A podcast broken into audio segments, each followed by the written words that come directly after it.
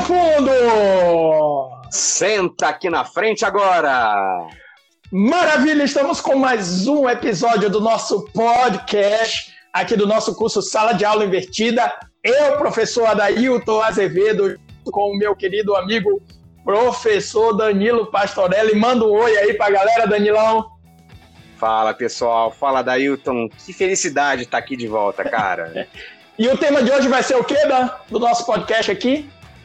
A gente vai falar de habilidades, níveis cognitivos de aprendizagem e como é que isso afeta o planejamento da nossa sala de aula invertida, né? No fundo, é pensar sobre os objetivos de aprendizagem, Adailton. Exatamente. É aí a gente é, definindo. Então, assim, a gente falando sobre quais são as habilidades e os níveis cognitivos que a gente pretende desenvolver com um conjunto de aulas, uma aula, uma sequência didática, aí nós vamos conseguir definir o que efetivamente vai ser, é, como organizar esse processo aí, né? O que é que vai ser a pré-aula, o que é que vai ser pós-aula, o que é que vai ser durante a aula, é isso mesmo? É isso, porque a gente tem o costume de, como a gente foi educado de outra maneira, né, a gente acaba esquecendo que nós estamos ali para fazer o aluno aprender alguma coisa. E a gente, às vezes, foca demais é no conteúdo, né?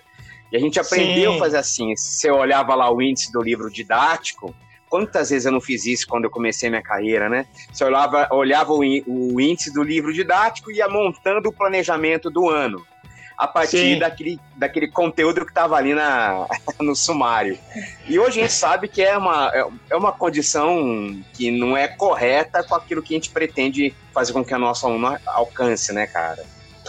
O primeiro ponto que a gente sempre aborda aqui, Danilo, é, é a questão da competência. O ensino por competência, um ensino em vista do desenvolvimento de competências e aí a gente traz os elementos das habilidades e competências, né?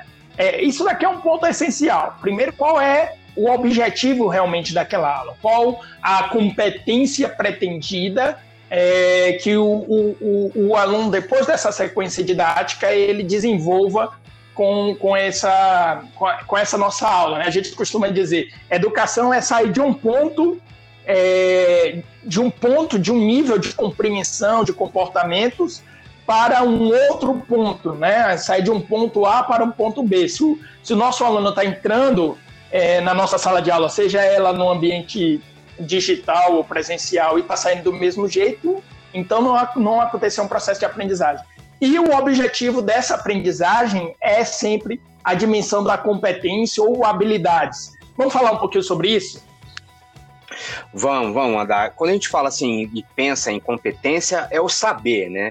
Competência é o saber.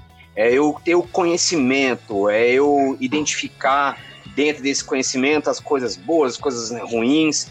Isso faz parte da competência. E a habilidade é como eu trabalho esse saber. Então a gente costuma falar, assim, tem vários autores que falam sobre isso, né? Aliás, tem um que eu gosto muito, que é o Anthony Zabala, é um espanhol excepcional, que já é conhecido no, no, no, meio, e o cara, ele diz o seguinte, olha, quando eu falo de competência, eu estou pensando em várias dimensões aqui. Então, além do saber, que é o conteúdo, que é o significado das coisas, é também o saber fazer. É como é que eu aplico isso no mundo real. Porque não adianta nada o aluno saber conceito, eu, como professor, saber o conceito, mas tem a incapacidade de fazer a significação e a transposição disso para o mundo real. E o aluno pergunta isso o tempo inteiro para a gente, Adair, você já você sabe disso. A gente é professor há muitos anos já, né, cara? Para que que eu preciso saber disso, professor? Onde é que eu vou utilizar disso, professor? E tem professor que falar, ah, um dia você vai saber onde que você vai usar. Cara, quem não falou isso, atire a primeira pedra! Os colegas aí agora. Quem nunca falou isso? Manda uma pra gente, do tipo assim, eu nunca. e é, cara, ó, e assim, é natural porque a gente ouviu isso quando a gente era aluno. Eu, quando Verdade. fiz a minha faculdade, eu não cheguei, eu não cheguei a fazer a, a formação completa, mas eu cheguei a fazer uma, os anos de pedagogia, né? E eu lembro assim, de, de eu montando, a, a gente faz lá um portfólio, cria é até um, um, um, memorial, né, que a gente fala, a gente cria um memorial para fazer a, a recuperação das memórias da época que a gente era aluno também. Porque muito daquilo que eu executo como professor está diretamente ligado às minhas experiências que eu tive como aluno, cara. Sim, então, assim, eu repito Verdade. o que os professores fizeram. A Verdade. gente aprendeu a ser professor com os nossos professores. E, em Verdade. certa medida, as universidades, as faculdades de, de licenciatura, mesopedagogia, ou as licenciaturas de forma geral, elas ainda são é, incapazes de formar o professor de uma forma adequada para encarar uma sala de aula, né? É diferente do, do, do, do médico que faz lá aqueles anos de é, residência e fica sob supervisão de outros médicos mais experientes. O professor é, cara, é jogado na sala de aula e ele tem que se virar ali com aquela experiência que ele já teve, mesmo fazendo estágio. a gente sabe que muitos estágios acabam sendo só assinados. O diretor não quer você, não quer estagiário aqui dentro, não. Então assina lá o teu estágio e aí você acaba entrando na sala de aula sem ter muita experiência, né? O que, que você ia dizer, meu amigo? É, isso que você está trazendo é, é uma discussão para. Só esse primeiro ponto aqui é uma discussão podcast inteiro, né? Porque sim, sim. isso entra em questão.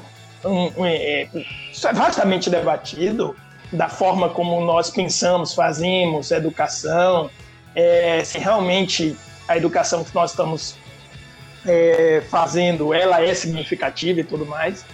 É, mas isso para um planejamento de aula, e principalmente quando você quer trazer a metodologia de sala de aula invertida, é o coração desse planejamento, correto?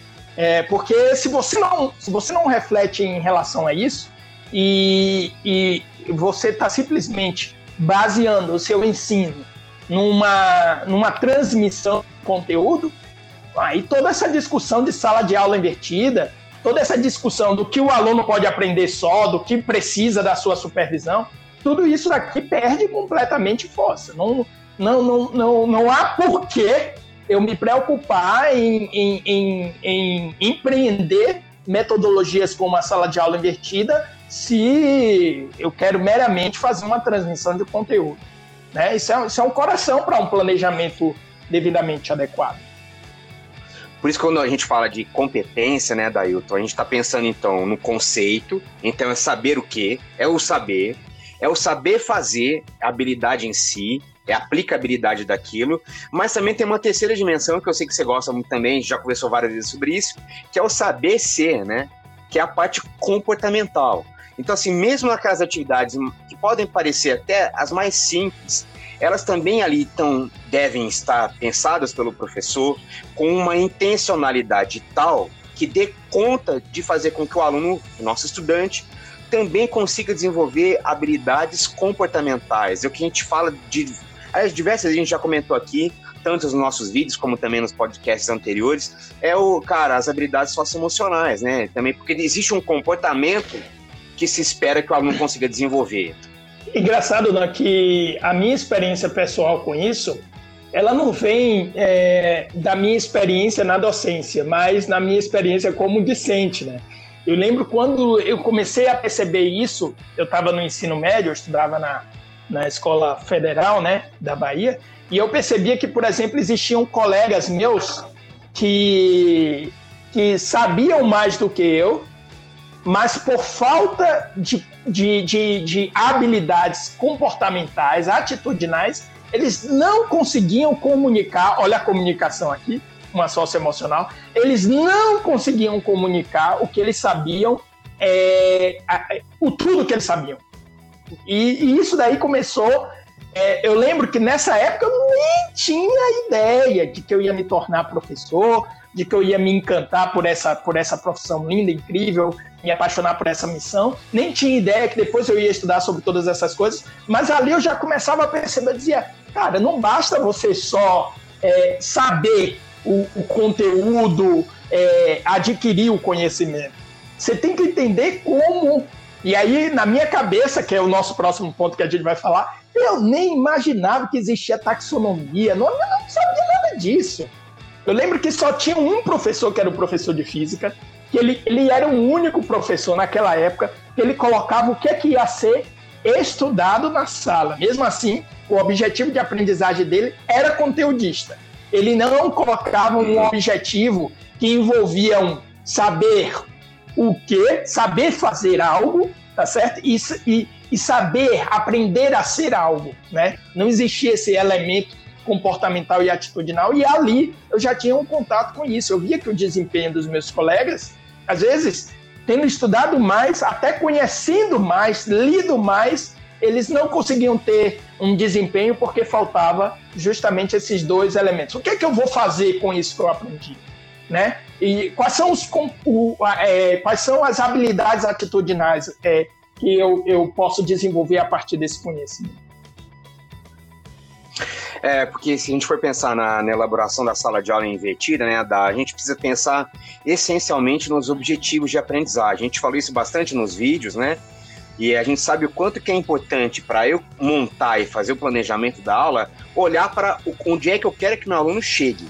E onde eu quero que o meu aluno chegue está diretamente ligado à habilidade que eu espero que ele desenvolva. Então, quando a gente pensa é, em habilidades, a gente tem que pensar numa ação. É um verbo. Ok. Então, o, o meu aluno precisa saber, ó, meu aluno precisa saber é, classificar, o meu aluno precisa saber identificar, o meu aluno precisa saber julgar. Então, dependendo do tipo de verbo que eu queira que ele consiga alcançar, o objetivo está diretamente ligado a isso. Só que assim, cada verbo desse, ele está conversando com um nível de desenvolvimento cognitivo que pode ser mais ou menos elevado. Então, até as atividades que eu proponho para ele em sala de aula tem que estar adequados a isso, né? Porque eu falo assim, ah, eu quero que o meu aluno relacione A com B, mas aí eu proponho na atividade que ele defina A e defina B. Aí você não conseguiu alcançar isso daí, Perfeito. nem conseguiu trazer para ele uma atividade que de fato o levasse para aquele ponto que você desejava, né? E aí entra, Dan, um, um ponto que você adora falar, eu utilizo bastante também, que são as taxonomias, né? Eu utilizo bastante a taxonomia de Bloom, que é a mais conhecida, mas não é a única, né? É, que ela vem em auxílio, justamente nos auxiliar para definir quais são os, esses níveis cognitivos e como é que nós vamos propor né, uma dinâmica ou atividades relacionadas a isso. Isso é fundamental para a dimensão da sala de aula invertida, onde a gente coloca é, níveis cognitivos mais complexos para estarem sobre nossa supervisão, né? enquanto que é, uhum. os mais básicos a gente pode antecipar com a aula através da metodologia, não é isso? Sim, sim, sim. E a gente, a gente pode, por exemplo, começar a fazer é, e pensar na, na sala de aula invertida olhando lá para a base né, da, da pirâmide de Bloom, que é o relembrar. É o, é o, primeiro, é o primeiro momento com o contato. Pode ser o relembrar, ou pode ser também o, o identificar, né? Aliás, tem vários verbos dentro do relembrar que podem ser é, relacionados ao que é colocado lá na, na, na taxonomia de Bloom. E quando a gente fala de taxonomia, estou pensando nesses níveis que eu, que eu desejo que o meu aluno alcance, mas que eu vou criando condições para que ele alcance isso no decorrer das aulas. E às vezes eu vejo assim com alguns colegas, porque se encantam né, com a ideia de taxonomia, que de, ah, vou usar um verbo X, Y, Z, e aí a, acabam pensando numa aula percorrendo toda a pirâmide de Bloom. Cara, isso não precisa de fazer, né? Verdade. Porque assim, a gente às vezes tem, tem o desejo, não, eu quero que meu aluno chegue, ele vai criar, vai fazer um projeto. Mas nós precisamos entender que a, o processo de aprendizagem ele é cumulativo, né? Ele é acumulativo, então o aluno ele precisa subir alguns degraus antes de chegar lá no topo é, daquela é. pirâmide de Bloom, de qualquer outra taxonomia, e, e se preparando aos poucos, né? Cara? E, assim, até complementando o que você está falando, dependendo dos objetivos individuais, né, a gente não pode compreender que, o, que uma turma é um rebanho é, qual a gente vai fazer uma produção é, padronizada, homogênea, né? homogênea, isso não existe, né? Então, por exemplo, eu estou ensinando, sei lá, macroeconomia para o curso de direito. Cara, eu vou, eu vou, eu vou, eu tô, o, o tema da aula é inflação. Eu preciso que esses profissionais, esses, esses, essas pessoas com essa formação, eles, eles, eu preciso que eles cheguem num nível de criação, por exemplo, que eles desenvolvam uma, uma competência de, de, de, um nível cognitivo em relação ao tema de tal forma a criar, por exemplo, e propor novos índices de, de inflação? Será que é necessário isso? Né? Será que o mesmo nível cognitivo que um, um, um discente de direito tem que chegar num tema como esse, né, macroeconômico, é o mesmo nível cognitivo que um discente de economia precisa chegar? Então tem coisas aí que não, que de repente você chegou, o cara chegou ali no nível de aplicou, já é suficiente, já é um nível mínimo é, aceitável para aquela formação. Olha, eu estou falando besteira, porque eu, eu, eu já pautei minhas, muito, muitas das, dos meus planos de aula nesse sentido.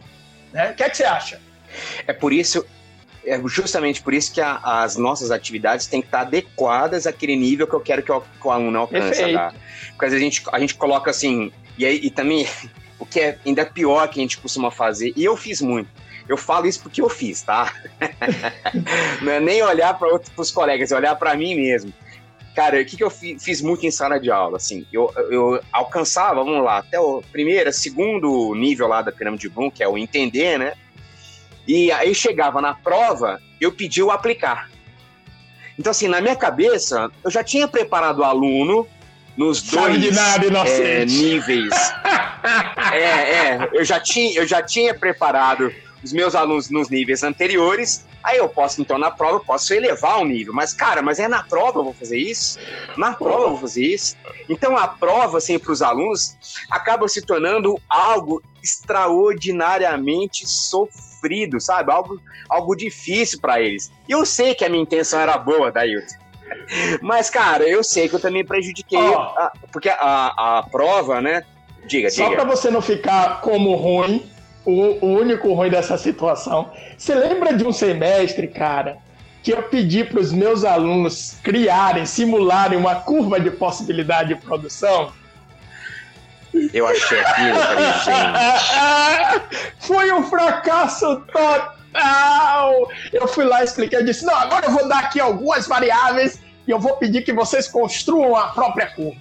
E aí os caras batendo cabeça para simular uma, uma coisa. Eu disse: não, usa uma planilha Excel. Mano, depois eu cheguei pros, pro, pros alunos, alguns não conseguiram de jeito nenhum. E eu, em poucos minutos, disse assim: pessoal, aqui, ó, vamos montar isso aqui no Excel. E aí, tipo, para mim, eu tava mostrando para eles: uau, olha como eu consigo. Foi não, eles estavam pensando: olha como eu sou burro, né? É isso que eles estavam entendendo. E eu, com todas as boas intenções, foi um fracasso total e generalizado. Diga a verdade. Se lembra, não é? lembro, lembro. Eu acompanhei isso daí. E quando ele veio com isso, eu falei, meu Deus do céu, o que, que o Adailton tá fazendo? mas isso mas é fácil a gente olhar o que o outro colega tá fazendo, porque a gente tá, em, a gente tá mergulhado ali na, com a turma, com o nosso desejo de crescer, você não vê, essas coisas a gente não consegue visualizar. Por isso que é tão importante essa nossa troca de informação aqui, né? É, com certeza. Vamos lá, os níveis, os níveis mais. Eu, eu te cortei, você estava falando alguma coisa e eu te cortei, não foi? Não, não, não, tá, acho que é isso daí mesmo. Então, ó, só para relembrar aqui os níveis da pirâmide de Bloom, então, tá? O primeiro nível, que é aquele mais elementar, é o relembrar. Aí eu lembro, por exemplo, das aulas minhas lá de, de um, do ensino médio. Eu dou aula de ensino médio, estou na, na, educação básica também, então eu sei assim, quanto é importante, por exemplo, na aula de história, eu antes de começar a, a uma nova matéria, né, iniciar um novo capítulo lá da apostila ou do livro, eu preciso, porque a história, a história também é acumulativa, então eu preciso relembrar os alunos de algumas coisas importantes. Então eu solto algumas atividades para relembrar e ativar um conhecimento possível para chegar no segundo nível, que é o nível de do entender. O segundo, então, nível do Bloom é um entender. Aí você pode pensar em vários verbos associados aí. Comparar, discutir, distinguir, diferenciar. Identificar. Até eu explico. Identificar, o é, explicar também entra uhum. aqui. Agora, assim, o que, que eu, nós precisamos chamar a atenção dos nossos colegas, Adailton, assim, porque a gente estava essa semana até elaborando algumas questões para a prova, né? Cara, assim, evita de colocar palavras, assim, verbos, assim, é... genéricos, que tem uma Eu, compreensão tá mais aberta, genérico. bem genérica, né? Do tipo de sete. Por exemplo, Dissetar. Dissete sobre a Segunda Guerra Mundial. Cara, como é que você vai dissetar sobre a Segunda Guerra? Dissete sobre química orgânica. É a mesma coisa de divague. Quais, quais são os critérios? é. Pode devagar. Pode devagar sobre a Segunda Guerra. Exato, exato. Agora, então, aí é difícil você até, até criar uma regra, uma régua, ou criar uma rubrica para dizer pro aluno, olha, aluno, você foi bem ou você foi mal. Fica muito subjetivo. É diferente, por exemplo, você tá olhando para o entender e, e pedir assim, olha, compare as causas da primeira com as causas da segunda guerra mundial. Olha aí, você está sendo mais específico para o aluno. Na hora da correção também fica claro onde é que ele acertou, onde ele errou, onde é que ele precisa melhorar. Então, quanto mais claro tiver as minhas atividades com o verbo adequado, aquilo que eu quero alcançar, melhor para o professor para dar devolutivo para o aluno, melhor para o aluno saber onde é que ele errou e onde é que ele acertou. Eu também né? costumo dizer para os meus alunos, eu, eu compartilho, viu, Dan? E eu sei que você faz isso também, os objetivos que eu planejei com os alunos, isso é importante. Cada sequência didática eu digo, ó, um objetivo aqui, vamos avaliar esse objetivo foi alcançado, esse objetivo foi alcançado, né? É, e eu, eu sempre digo para eles, quando a gente recorda, se a gente relembra, a gente consegue reproduzir. Se a gente entende, a gente consegue explicar. Então, você consegue explicar isso, né? E aí a gente já, já realizou aí uma superação dos no, dois níveis mais básicos. Aí o próximo nível é, é aplicar. Vamos já trazer logo os dois próximos, né? Aplicar e analisar. Perfeito. Então, quando a gente pensa no aplicar, você pode usar alguns verbos assim, por exemplo, calcular, classificar, compilar, computar, demonstrar também é o aplicar. Então, assim, ele entra e todas as, veja, todas as disciplinas conversam com esse nível, com esses níveis de desenvolvimento cognitivo que o Bloom traz com a gente, pra gente, tá? O analisar, por exemplo, você pode colocar também é, como verbo se você quer chegar nesse nível, distinguir, examinar, investigar, sabe? São verbos. A, o, o, analisar assim é aprofundar, né? Ele está entrando num outro nível aí de aprofundamento daquilo que você explicou, que você quer que o aluno alcance. E nesse caso, nós já estamos em níveis cognitivos mais complexos, né?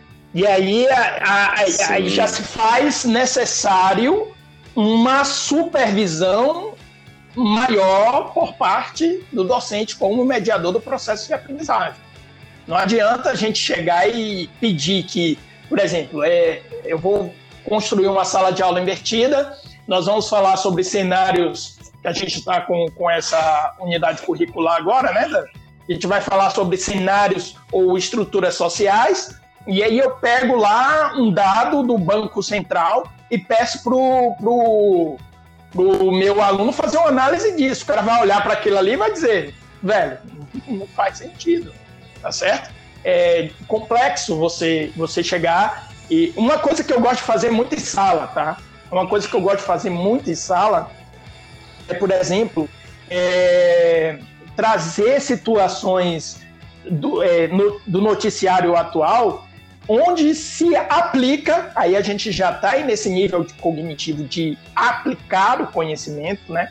Onde o aluno vai fazer associação com aquilo que vai ser ensinado naquele momento. Então, tipo, não é um não é um, é, a gente já está entrando numa complexidade maior aí que exige uma supervisão é, é, do, do, do, docente, a não ser que seja uma, um, uma atividade de aplicação, de análise é, de associar algo ou de investigar algo que já foi é, atendido, é, os níveis anteriores foram atendidos em aulas anteriores, fazendo parte aí de uma sequência didática que seria um conjunto de aulas, né? Não é isso?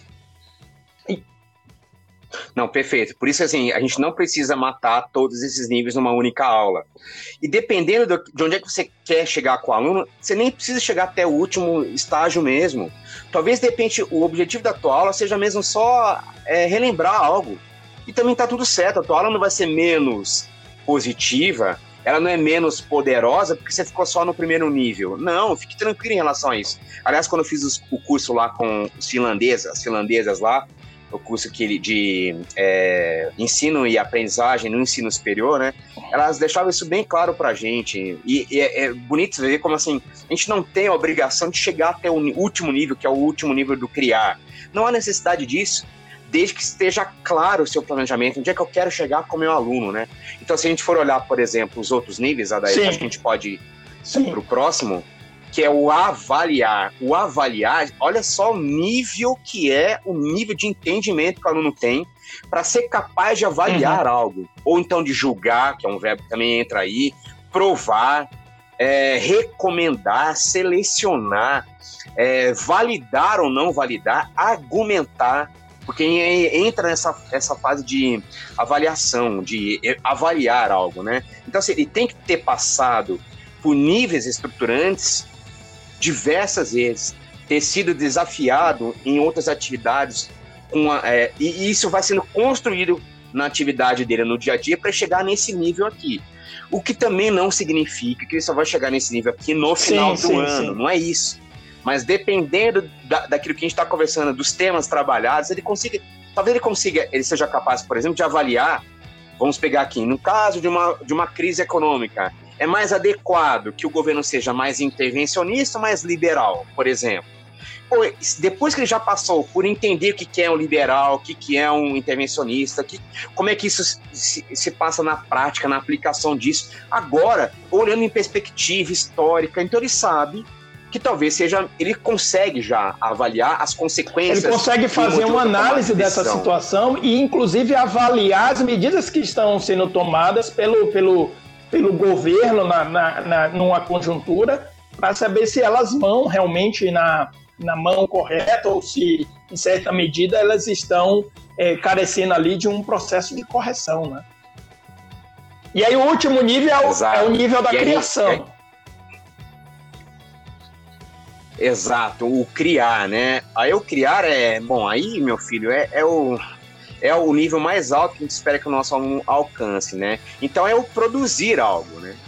É o criar um projeto, projetar algo e implementar, esse, formular algo, gerar algo diferente, né? E aí pode ser necessariamente usando aquilo que ele aprendeu em sala de aula, pode já trazendo aquilo, as experiências que ele fez fora da sala de aula. Então, assim, o nível mais alto é o criar algo, né? integrar e, e esse daí é, é, construir algo diferente, né? E que não necessariamente pode ser algo diferente, mas pode ser algo que a gente já conheça, mas ele deu conta de fazer tudo aquilo ali sozinho, né? Então ele não só entendeu, ele criou também. A gente trabalha, por exemplo, com projetos, né, Dailton? A gente vê nos nossos alunos, alguns grupos conseguem alcançar isso, outros não, né?